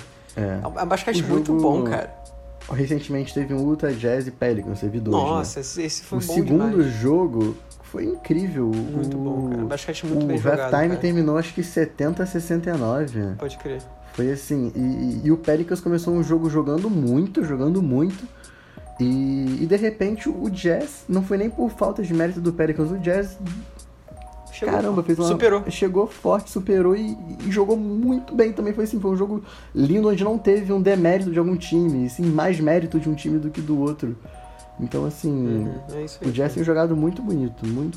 Sim. Parabéns aí ao Utah Jazz. O Rudy Gobert, ele é sim um puto defensor, ele vale sim Ele o é contrato defensor. dele. Ele é foda sim. Cara, esse jogo contra o Pelicans que você falou, é, eu não vou dizer anulado, porque aí também diria, seria muito, também não quero botar, né? Mas assim, cara, foi o único jogo que eu vi o Zion não dominar o garrafão. Tá ligado? É, ele consegue, cara, segurar ali, impressionante. Ele teve mais dificuldade pro Steve Adams um pouco no começo do jogo, Mas ele é um cara que ele anula quem tiver no garrafão ali com ele, cara, vai, vai ser anulado, cara. O cara é incrível, tá ligado? É isso, cara, vale o contrato dele e ele, ele pode ajudar, ajuda muito o time do Jazz, tá ligado? É uma peça fundamental desse, desse sucesso Exatamente. aí, tá ligado, cara? É Então, o como? pivô mais, mais bem pago da liga, né? E Uhum. até mais bem pago do que o Joel Embiid, por exemplo, que tem, também tem, tem jogado bem. E isso É. tem, gera controvérsia, né? Ah, O Rudy Gobert pontuou pouco. Mentira, isso é mentira, porque Hum. é, primeiro que você dá um contrato milionário desse pro Rudy Gobert não é porque ele é um ótimo. um- um- não é porque ele é um ótimo pontuador, e sim porque ele é um, sempre é um melhor defensor da liga, sempre, sempre cheio de defensores. E mesmo assim, nos últimos anos, ele tem pontuado muito, tem sido, enfim, jogador completo. Eu não vou dizer que ele é o melhor pivô, mas ele é o melhor jogador defensor da liga, cara. De fato. Acabou, entendeu? É, o Donovan Mitchell também, outro, outro cara foda com potencial enorme. É enorme que, que assim, é, essa, coloca- essa questão do Shaquille O'Neal que, que polemizou, né? Lamentável. A menor necessidade dele pontuar isso agora também, quando o Donovan Mitchell tá no, no, no próximo nível, podemos dizer assim, Pois é, hoje, cara, nesse isso momento. daí, assim, é aquilo, né, cara? Tipo, mesmo o cara sendo um profissional e tal, o cara, o cara ele é recém na liga, tá novo na liga, tem pouco tempo ali na liga, pô, o cara tá conseguindo levar o time dele longe agora, tá é, evoluindo. Pô, houve um comentário desse, mano, do cara, porra, do Shaquille O'Neal pega mal, tá ligado? Isso é um bagulho chato de fazer, entendeu? Pega muito. Porra, assim, completamente desnecessário, desagradável. E assim, e, ainda bem que, que aparentemente o Donovan Mitchell parecia estar bem, bem maduro pra ouvir isso, né? Porque é, se imagina se ele é muito fã do Shaquille O'Neal, imagina se, se ele é um jogador jovem, assim, Uhum. jovem, ele é jovem, mas é, com uma cabeça ainda, ainda bem jovem, que imagina se ele podia ser completamente destabilizado sim, por isso que sim, o sim. Shaquille Tem, O'Neal tem faz. uma imaturidade É- ainda É profissional. né? irresponsável o que, o que o Shaquille É. Fez. Sim. Você me Ele fez lembrar. ah, Ele, ele falou que. Porque ele, ele fala, ah, eu, go, eu tô falando isso porque eu gosto de você, mano. Eu, eu gosto de você, mas você não tem o que é necessário pra chegar no próximo nível. A, a galera, ah, ele tá motivando, não tá, sabe? Ah, que Desnecessária a motivando, colocação cara. dele. É. Isso aí o cara tá sendo inconveniente, tá ligado? Para. Isso aí me fez lembrar até a situação do Trae Young com o Steve Nash. Nem queria falar, mas. Ah, eu vou Lembrou muito, né? isso, Que ele ficou falando que não era basquete que ele fazia. E tiveram jogos aí que o Trae realmente jogou abaixo da média. Mas que bom que ele já voltou, né? No nível dele. É, mas é isso, cara. É um time muito bom, cara. Também tem aquele cara do Jordan Cla- Clarkson. Que eu vi que ele tava com um aproveitamento de 40% da bola de 3. Então, tipo assim, cara, mano, o time tá inspirado, tá jogando um basquete muito bonito de ver. E é muito bom ver eles ali com o Clippers e o Lakers ali disputando, cara. Realmente tá sendo legal de ver isso na tabela. E vamos ver se, o- se o Jazz vai, vai conseguir manter isso, né? É. É isso aí. Até o final. Tem, que- tem que segurar, né? É, Mas cara, assim, playoffs é uma coisa que eu boto a mão no fogo pra dizer que pega. Ah, não, tá. Sim. Tô contigo também. Também. É, E- Qual outro time também que a gente pode falar aí da. da... Da Bom, é, eu vou te falar também do, do Golden State, que tá. ah, a gente assim, falar do Golden State, que a gente vai falar um pouco mais, eu queria só dar uma passadinha pra falar do Pelicans. Que é um protegido meu, tá ligado? Da uhum. Conferência Oeste, você sabe, né? E eu, sim, cara. Esse é o time que tá me doendo, assim, o coração. Porque eu tava, tipo, Uma decepção. Ah, cara, eu não quero dizer que é decepção porque é muito pesado com eles, tá ligado? Quero pegar, não quero Uhum. pegar pesado com eles. É, o Pelicans não tinha muita expectativa em cima. Pô, cara, menos. mas tá vindo tão bem, tá vindo tão bem. Agora tá tipo 13 terceiro. Lamentável, Uhum. assim, tá vindo muito bem, tá ligado? Todo mundo tava jogando bem, cara. Brandon Ingram tava jogando pra caralho, o cara assistindo de todo jogo. É, esse cara que veio do Milwaukee Bucks, o Bledsoe, porra, jogando pra cacete também, pegando o lugar aí do Drew Holiday. É, Alonso Ball foi um cara que melhorou muito, mas caiu já de produção. Do jeito que ele tava jogando, eu tava até achando que ele podia concorrer aí a um. Como é que fala? Melhor o jogador que mais evoluiu Most na. improved player. É, Most Improved Player, né? Mas assim, já caiu também é, o rendimento dele. É uma pena, cara. O só o Zion, acho que só o Zion e o Ingram. Que o Bledsoe também, que É, o Brandon Ingram é um ótimo jogador. Eu gosto O Zion é um monstro, o Zion é um monstro, cara. O Zion é um Incrível. monstro. E, cara, é isso. Eles estavam com um treinador novo agora. É um cara que presta muita atenção na defesa. Esqueci o nome É, mas eu acho que o, o Pelicans ainda é um time que, assim, a gente pode falar ah, a decepção Pelicans. Eu acho que é esperado que o Pelicans não consiga muitas coisas nessa temporada, mas você tem o Zion ainda num processo de se tornar uma estrela, sabe? Quem Você decepciona tem é contender. É, exatamente. É isso, mas eu assim, acho eu que confesso. o Pelicans que- ainda, tem, ainda tá em desenvolvimento, sabe? É, jogadores são muito Tá jovens. vindo aí. Será que vem aí o Pelicans? Tá vindo Cara, aí. não sei, assim, o Lonzo Ball eu vi que ele não renovou o contrato dele com o Pelicans, então não sei, né, se ele vai embora, de repente uma peça Uhum. nova no lugar dele. Não sei, mas assim, só queria dizer que eu gosto muito do Pelicans, tava na torcida por eles aí. Eles estão vindo super bem agora dessa caída, né? É isso, vou torcer pra eles recuperarem. Mas então, você queria falar do Warriors? É que falar do Golden State porque é uma temporada é, onde o Golden State volta a ser competitivo, volta a, a Volta? almejar algumas coisas. É, volta, com certeza. Eu acho que ter o Curry tra- plenamente de volta é- já é o suficiente pra trazer o Golden State de volta pra briga. Uhum. Claro que não, não, não- não entra como favorito, mas eu acho o Golden State hoje no mesmo calibre de um Denver Nuggets da vida, sabe? Tá, justo. E você tem o Stephen Curry, que é um, continua sendo um dos melhores jogadores do mundo, né? Com certeza, o melhor armador da liga. E um, um, um shooter incrível, a família Curry, parabéns nas bolas de três, porque olha. E, e, e você volta, você tem um, um, um calouro de uma, de uma pique alta, que é o James Wiseman, que tá mal, isso é verdade, ele tem jogado mal, É. mas que tem um potencial, enfim, é jovem, né? Um Cara, assim, o cara, ele, ele, pra começar, ele foi draftado em, em segundo lugar. Já é uma pressão você jogar sendo o segundo escolha do draft. Uhum. Sendo, tendo a idade, tem 19 anos, eu acho, moleque. Você tá na NBA, você vê do, do COD, você tá na, na maior liga de basquete do mundo, você foi a segunda escolha. Já é uma pressão. Outra, você chega, você não vai ter tempo pra sentar no banco, pra aprender, não. Você chega e está sem pivô. Vai lá, resolve, entendeu? Aconteceu. O cara tá de titular desde o primeiro jogo porque não tinha pivô no, no Warriors. E estavam precisando desse cara, tá ligado? Então, assim, é muita coisa pra cima do cara. O cara chegou agora Exatamente, e cara já tem a né? responsabilidade de ser o pivô do Golden State Warriors, sabe? É, É é foda. desonesto esperar falar que ele é uma decepção, mas assim, é, É, um jovem, foda. ele vai maturar ainda. Então você pode ter um James Wiseman com potencial de crescimento, você tem o Draymond Green, como eu já disse, é um ótimo jogador, uma Que, estrela, um que defensor tá sendo foda. o mentor dele, né? No... Exatamente, time, né, tem sido o mentor dele. E tem o Aubrey Jr., que é um- foi uma uma Oubre. boa aquisição. É, eu, não- eu não quero botar minha mão no fogo pelo. pelo... eu não quero botar minha, fogo, minha mão no fogo pelo, pelo Kelly Oubre, mas assim. Quando ele, quer, quando ele quer, ele joga. É isso. Quando, ele quer jogar bem, ele joga bem. É basicamente isso. Assim. Então eu acho que é um time que pode sim ser competitivo se você tem um James Wiseman entrando em forma, com o Draymond Green é, com experiência ali, com o Stephen Curry simplesmente fazendo a diferença, o que ele faz a diferença, ele é craque em todos os jogos. Esses caras É, agora são fez o veteranos. career high dele, é. Além de craques, são veteranos, tá ligado? E você tem o Aubrey Jr., que é um jogador bom, assim. Óbvio que não, não, não é o, o Warriors com calibre que tem, como vai ter na próxima temporada quando o Clay Thompson voltar. Que aí sim o Warriors Nossa. pode entrar na briga de favorito. Concordo. Porque você vai ter. Vai, vai ser loucura, né? Mas.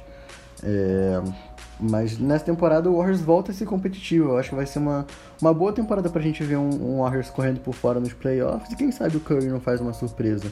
Não dropa 62 pontos que nem ele fez. Uhum. Sim, sim, verdade. É, o cara. O Curry pra mim ele é o melhor- armador da liga, assim, depois do Chris Paul. Mas é isso, todo mundo sabe, né, cara, quem é o Curry, é incrível, né? Esse jogo aí contra o Lakers que ele ganhou pro Warriors, cara. Cara, é, Foi demais. O Warriors ganhou do Lakers, então assim. É, é um time. é um- eu vejo um time forte, sim, no Warriors. Eu É. vejo um potencial de time forte. Só aproveitar o gancho aqui e falar um pouquinho sobre o Lakers, que eu não quero falar muito. Uhum. É, uma coisa que me surpreendeu, cara, nesse jogo aí contra o Warriors, cara, é que assim, rodava, substituição, banco, não sei o quê, e velho, cada jogador que vinha ocupar um lugar era foda, cara. Todo mundo é foda, é impressionante, tipo, é como que o Lakers chegou no, no ponto máximo de ter um time foda, tá ligado? É incrível. Você é. tem três opções de pivô que são foda, três opções de armador que são foda, de ala que são foda, todo mundo é incrível, cara. Assim, chegou. Pra mim, o Lakers, cara, ó, vou falar daí pra baixo. Foi mal. Mas quando você é perfeito, não tem como você evoluir, entendeu? Então, assim, pra Uhum. mim, o Lakers chegou no ponto máximo deles, cara. Que É é impressionante, assim, que time. Mas ainda são. Ainda assim são, são mortais, né? Perderam aí pro Warriors. É, perderam pro Warriors e eu acho que, assim, é, o Nets tem capacidade de ser campeão em cima do, do Lakers, sabe? Eu vejo, eu vejo, eu Esse vejo ano? segundo. Eu Olha, acho eu acho- disse, olha, eu vou te falar, eu acho difícil. Eu acho difícil porque, assim, até na temporada que vem. Ah, beleza, o, o Nets pode estar melhor na próxima temporada. Tá, mas na próxima temporada vai ter Golden State Warriors com Curry e Clay Thompson. Aham. Entendeu? James Vira uma ameaça, vira, vira, Green. E vira aí? uma ameaça grande pro, pro Lakers, né? Na, na Oeste. Acho que vai. Na Oeste, é. Eu posso. Eu já, eu já, eu já canto pra, pra final de conferência da próxima temporada que isso aqui vai ser Warriors e Lakers. É um jogão, hein? Mas será que vai. A gente Ia não sabe, né, como é que vai, como é que vai estar o sabe como Lakers. Vai estar o Lakers Se vai estar né? com o LeBron, se vai estar com, com o Anthony. Anthony, vai estar. Mas com o LeBron a gente não sabe, se vai estar com esse time todo, né, essa panela toda, né? Vamos ver, Uhum. cara, vamos ver. É, bom, além, além do Lakers, tem o Phoenix Tem o- Suns. Phoenix Suns, que é um time que, que montou um time bom, né? Você pegou o Chris Paul aí, que tá em, em, em final de carreira. E que- que- o Phoenix Suns, o Chris Paul que tá em final de carreira, mas que tem, tem, tem sido muito útil pro time, como aí um, um armador clássico. E o É, Devin útil. Booker, que é um pontuador exímio, né? É, um pontuador Cara exímio, foda. exímio pontuador. E que, Cara tem, foda. que tem, tem mostrado que, olha, é um time que pode sim pegar uns playoffs aí. E, Ah, e, e, e Tô fazer torcendo muito pra isso. E Tô torcendo muito pra isso, cara. Eu gostei muito de ver o, o, o, o Phoenix Suns na bolha.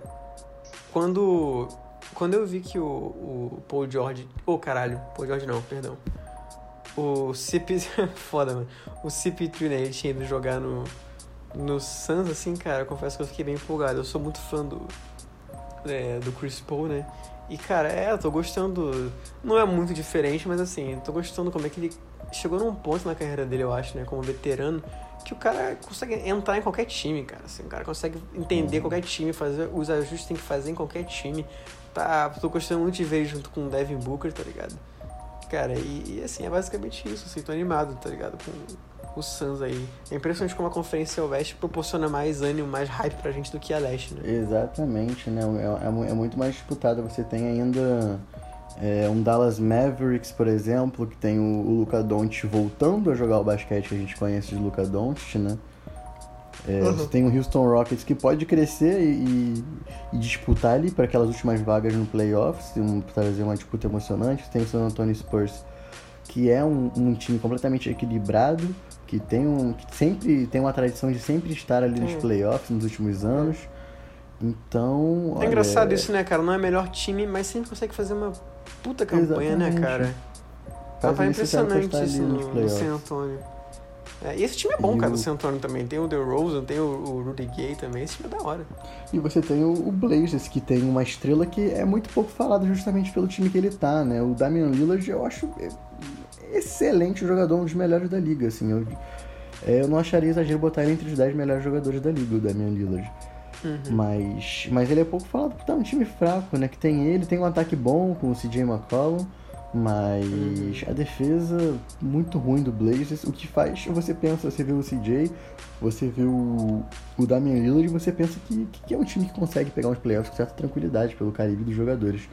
Mas Uhum. não é bem assim, né? Foi, foi num grande sufoco que conseguiu passar pros playoffs na bolha.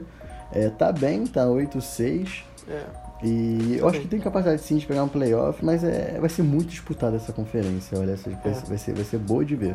Olha, um time que eu queria muito ver nos playoffs também, porque eu queria ver esse cara jogar, é o Memphis Grizzlies, cara. Eu queria muito ver o, um Jamoran modo Jamoran, playoff. Queria muito ver, cara. Queria Rookie muito of ver. sou- Year, né? Porra, sou muito fã desse cara, joga muito, que isso. O cara é besta, mano. Eu fico impressionado É como mais um alguns time com jogadores. potencial. Como alguns jogadores conseguem fazer a transição fácil, assim. Tipo, o cara veio do, da faculdade, chega na NBA e ele brinca, tipo. É um, cara, é foda, assim, é um, um talento, sabe? É, é engraçado porque nessa conferência os únicos times que eu, que eu descarto alguma possibilidade de impressionar essa temporada Memphis. São. Não, né? Eu boto até o Memphis pelo fato do Jamoran. Eu acho que é um time interessante. Tá bem, tá em Tá sexto. bem, tá bem. É, eu acho que. Sim, o Oklahoma, o Sacramento e Minnesota. Eu acho que são os três Uhum. times que eu não espero nada. É, o Minnesota, acho que- Minnesota.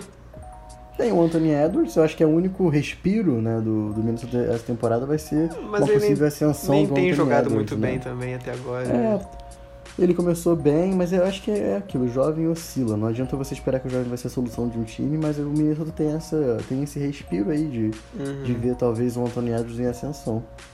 É. Ia ser legal ver um. Ah, não, mas aí também eu já tava. Eu ia falar do Charlotte, mas eu tô fugindo da conferência também. É, basicamente isso aí que são.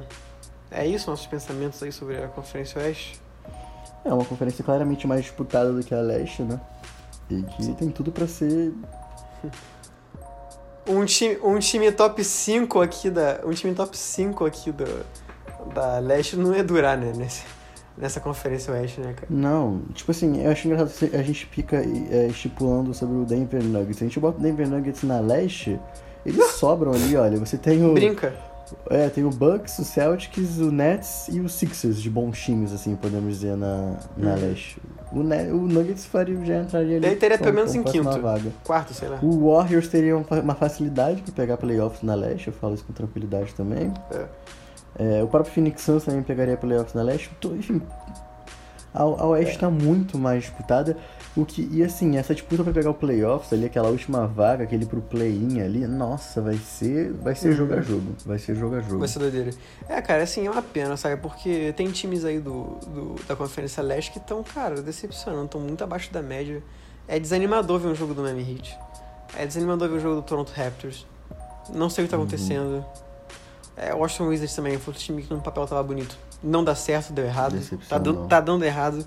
É assim, uma pena, né, cara? Tipo, que bom que pelo menos em compensação tem a Conferência Oeste dando só jogão, né, cara?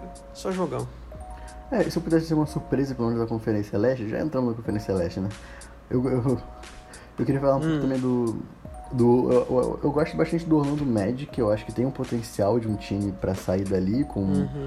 o Ivan. Qual é o nome dele? Ivan Fournier, eu acho, é Ivan Fournier, hum. que é um hum. cara que tem, que tem ah, um, Fournier, um, aproveitamento de três muito bom. Porra, tem o Vucevic, que, que, é um animal, Tem o Vucevic, que é um animal, um monstro, então assim... Tem, tem também é um esse armador novato, ele é bom também, o Cole... Qual é o nome dele? Cole Anthony. Não quero falar o nome do cara errado aqui, mas eu acho que é Cole Anthony. O armadorzinho lá deles também. Porra, moleque inteligente, joga bola bem. Tem, tem o Aaron Gordon também nesse time, né, cara, do Magic. É, o Aaron Gordon. Que botou um pôster aí no Yannis, aí você viu? Não. Nada contra o Yannis, tá ligado? Nada contra o Yannis. E agora vamos para alguns destaques pessoais que a gente tem nessa semana de NBA, os nossos destaques vamos, da semana. Só vamos. Começa aí falando sobre um destaque que você queria. Porra, cara, um destaque que não tem como eu fingir, eu ignorar, fingir que não aconteceu. É o Sexton, cara, pelo Cleveland, assim. Esse cara, Fala ele... Sexton, Cleveland Cavaliers, vencendo dois jogos Cleveland Cleveland Cavaliers, cara, o cara, velho, tipo, o segundo jogo, beleza, nem, nem digo muito, assim, porque eu acho que o segundo jogo o Nets foi ainda pior, sei lá. Se bem que nenhum dos dois jogos o Nets mereceu vencer, a verdade é essa. É, mas, cara, o primeiro jogo, o cara falou primeiro jogo, o cara ganhou o jogo sozinho. Porque, tipo, o Nets conseguiu ainda empatar, encostar uma vantagem aí boa do, do Cleveland foi pro, pro. Como é que fala o tempo extra? Ah, esqueci o overtime. overtime. E tava pau, cara. E o Nets conseguiu sair na frente ainda. E no final do primeiro overtime, né? O Nets ia ganhar. Esse cara mexe uma bola de três e empata o jogo. Vai pro segundo overtime e o cara mexe, porra, sei lá, 20 pontos. Não tem que quanto ponto ele meter, mas, porra, o cara ganhou o jogo sozinho. Basicamente, o cara botou a bola, não, acabou. O cara ganhou o jogo. Entendeu? E no segundo jogo. jogo, quem maltratou o Nets foi o querido Allen, né? É, bem feito. Bem feito. Não devia ter trocado. Não devia, não devia. Não, eu não vou nem dizer assim. Eu não vou nem entrar nessa dizer que não era pra ter trazido o, o James Harden. Mas, cara, eu acho que o Allen é um preço muito caro a se pagar, entendeu? Assim, ele é o. Da idade dele, acho que não tem nenhum pivô melhor que ele, entendeu? Acho que ele é o melhor pivô jovem da liga, mais promissor. Cara, ele precisa de. O que me impressiona nele é que ele precisa de poucos minutos para jogar pra caralho. Eu acho isso incrível. O cara vem do banco e destrói. O cara tem 5 minutos e o cara joga pra caralho, entendeu? Assim, vai, cara, questão de tempo até ele dar titular nesse time do, do Cleveland, sabe? É porque eles têm o, o, o Drummond, né? Que é um. O Drummond, né? Que é um é. puta defensor aí, pivô, mas, cara. Eles têm vários pivôs, né? Então é, o, o cara assim, já joga com dois pivôs. Fila, na fila, o Allen tá em segundo. O cara é um monstro absurdo. Bom, é isso, esse é meu destaque. Mas além disso também eu ia falar um pouco sobre o Knicks, mas. Assim, o, o Knicks eu acho que esse time, ele é melhor, sabia, do que, do que a rapaziada aí pensa. Porque, tipo, todo mundo tá achando que o Knicks é saco de pancada e tal. E, cara, o, o Julius Randle joga pra caralho quando ele muito. quer. RJ joga Barry. fácil. O RJ Barry também é um cara foda. É, que mais que tem também pra falar? O Mitchell Robinson é um cara assustador, tá ligado? Então, assim. Austin Rivers, eu gosto dele. Austin Rivers também. Sim, cara, é um time, velho. Não, não vão menosprezar o New York Knicks, tá ligado? É um time que tava aí, tava até na frente do Brooklyn Nets há um tempo atrás, tá ligado? Por favor, não maltratem o New York Knicks. não maltratem o Knicks, não maltratem o Knicks. É, esses, esses são os, os meus poucos destaques aí. E os seus? Bom, eu acho que não tem como passar para essa semana sem mencionar o clássico aí da NBA Sixers e Celtics, onde temos um, um Joel Embiid brilhando nos dois jogos, onde temos um Sixers vencendo os dois jogos e assumindo a liderança da, da, da Leste, né? Tem sido aí o melhor time da Leste nesse início, mais consistente, de fato. E o Joel Embiid, como como muitos têm, têm, têm dito, ele tem tentado cavar uma vaga nessa corrida para MVP, né? Eu acho ele hoje um dos melhores jogadores da liga nessa atual temporada, se não o melhor. E ou até hoje. E ele tá querendo cavar uma vaguinha nessa, nessa, nessa coisa de MVP. Hoje, contra o Celtics no segundo jogo, ele fez 38 pontos, 11 rebotes. Então, um, um pivô fica fazendo duplo-duplo de 30 mais pontos é, é uma coisa absurda. É um, de um calibre de um jogador absurdo. Uhum. O, o Sixers ganhou esses dois jogos, o Ben Simmons tem voltado a jogar o basquete que a gente conhece, tendo uma defesa absurda, sendo decisivo na hora que tem que ser decisivo, que é a característica dele. E é, o meu destaque assim, seria o, o próprio Sixers. O Sixers, achei que foi só em vídeo. É. É, o, o Sixers com com ênfase no, nosso no querido Embiid, né? É, acho que ele, não sei se ele tá na, na, querendo cavar um lugar na, na corrida de MVP, mas ele tá fazendo o que ele precisa para carregar os Sixers, né, cara? É, porque eles, eles, não têm nenhuma, nenhuma vitória sem Isso. ele, né? É interessante ressaltar que o Sixers, tá, com o Embiid, tá 11-2 e sem uhum. o Embiid tá 0-3, uhum. né? E a média de pontos sem o Embiid é 100 e com o Embiid é 117. Então, assim, é, é, é clara a diferença. A né? diferença que ele sem faz. Embiid. E é porque é engraçado, porque o Sixers tem uma presença grande de um jogo coletivo, o que passa a sensação de não. Se a gente perder um jogador ou outro ali, não faz diferença, porque hum. a gente tem um jogo coletivo com um, um, elenco bom.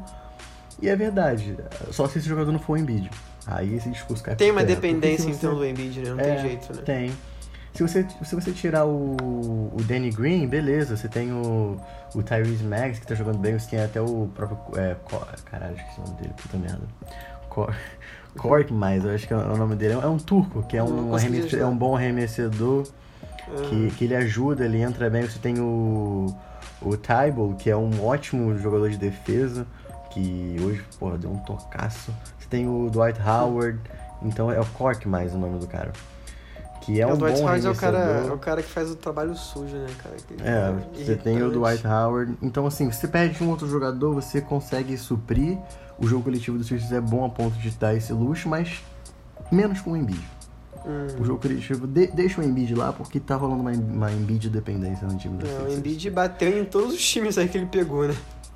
É, bateu no Celtics. O que, o que é um problema o que, o que é um problema também, você depender do Embiid, é a condição de saúde dele, né? Porque ele é um jogador que hum. provavelmente vai perder muitos jogos nessa temporada regular do Sixers e, e pode. E pode.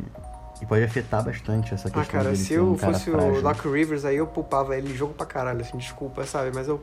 Porque, cara, primeiro, o time tem que aprender a jogar sem ele. É... E segundo, esse cara tem que estar saudável na hora que importa, entendeu?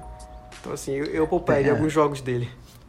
No, no, no Six também eu gostaria de destacar também o Shake Milton, Shake que Milton, tem feito uma ótima temporada como sexto homem. É, ele não foi bem contra o, nessa série contra o Celtics, nesses dois jogos, mas no geral ele tem sido um ótimo sexto homem. Eu vi gente até dizendo que ele, que ele entra forte na briga como sexto homem da temporada. E se você olhar, realmente não é loucura pensar nisso, porque ele, sendo sexto homem, tem feito mais de 20 pontos mais de uma vez. Já aconteceu isso eu acho que em três jogos ele ter feito mais de 20 pontos e tem uma média alta de pontuação ali saindo, sendo esse sexto homem do Sixers. É, o Doc Rivers realmente é, proporcionou uma melhoria muito grande do basquete do, do Shake Milton e o efeito Doc Rivers também bateu no Tobias Harris, né? Porque o Tobias Harris já jogou com com o Doc Rivers, não jogou com o Doc Rivers, não, foi, foi treinado pelo Doc Rivers no Clippers, uhum. onde o Tobias teve um momento aí, talvez o melhor da sua carreira onde ele conseguiu ganhar um contrato desse tamanho para vir para os Sixers. Desse tamanho? E o, Do, e o Doc Rivers está tá tentando tranquilizar e trazer o basquete do Tobias de volta e tem dado certo. O Tobias tem jogado o basquete que se espera dele. Legal. Então, no geral, o destaque é o time do Sixers como um todo, que tem funcionado, mas não sem o Embiid. É, é. é, mais algum? Seth Curry. Seth Curry? Entendi. Então, o seu destaque primeiro é o Embiid, o segundo é o Sixers e o terceiro é o Curry, é isso? Eu tô brincando, tô brincando. Ah. Eu achei que fosse verdade, mano. É, outro destaque que eu, que eu daria é o Orlando Magic, que assim, vem de uma sequência de resultados ruins, não, não, não, não vem bem, mas é um time que eu gostaria de, de, de ressaltar, porque eu, eu, eu vejo potencial nesse time para pegar um, uns playoffs. Claro que se fosse na, numa conferência. Na conferência Oeste, acho que ele estaria um pouco fora de conversa, por, ser um, por ter times claramente melhores, mas como a Leste está tá mais fragilizada esse ano, eu vejo o Orlando Magic podendo se aproveitar disso, com um time com o Vucevic, que é um ótimo jogador, com o Ethan Fournier, com o Aaron Gordon, então assim, é, olho no Orlando Magic. E eles pegaram o playoff na temporada passada, né? Vale lembrar isso. Foram contra o Bucks, chegaram até a vencer um, um, uma- um, um jogo do, do Bucks. Mas, mas é um time que pode de novo pegar uns playoffs aí. Eu acho que depende muito se o Miami Heat vai conseguir se recuperar, se o Toronto Raptors vai conseguir se recuperar, o que tem É. acontecido, né? Eu acho que é a tendência.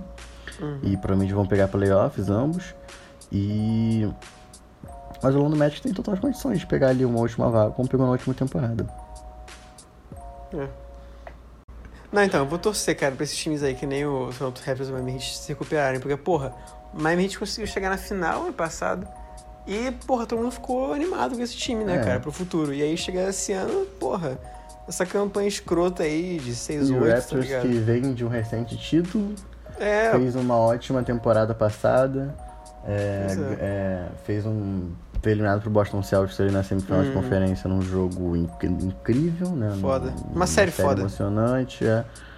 E que, que acho que a tendência é se recuperar assim. Você tem o Van Vliet jogando como nunca, você tem o. Pascal Siakam, você tem o Kyle Lowry. é, ele tava jogando mal, Então, o assim, é um Siakam, né? muito bom. Torcer É, pra ele mas- se recuperar também. Mas ele é, mas ele é um ótimo jogador. que eu Ele, dizer ele sim, ele é, assim, ele é capaz de fazer coisas É provável que o Raptors volte a jogar. Eu acho. Eu, não- eu, assim, eu não entendi direito o que aconteceu com o Raptors nesse início, mas eu acho Uhum. que, que não vai ser muito, É. muito duradouro esse, esse momento. O mesmo vale pro Miami Heat. Também vale Tô pro Miami. Heat, que teve um início estranho com o Jim Butler, né? Tyler Hero, Adebayo, Uhum. Iguodala. É É, o, o Adebayo, cara, tem, porra, tem sido o craque do time aí, mas o resto não tá cooperando muito. Mas é isso, né? Temporada longa. Ficamos por aqui então? Então é isso, final do nosso segundo episódio. Se você gostou, cara, compartilha aí. Fala. Compartilha com os amigos, compartilha na internet. Fala, olha só o que, que esses rapazes estão falando, que interessante. Se você não gostou, se acha que a gente só fala merda também, compartilha, porque o ódio também é um sentimento. O ódio às vezes é, É. prende mais do que o amor, sabia? Então se você odeia a gente, também compartilha, sabe? Chama Espalha, as pessoas olha, como esse pessoal aqui fala merda e compartilha. É, exatamente. E mostra pro outro, divulga. O importante é compartilhar, né? É isso. Então até aí, próximo episódio, é, um próximo tema. E é isso. É isso.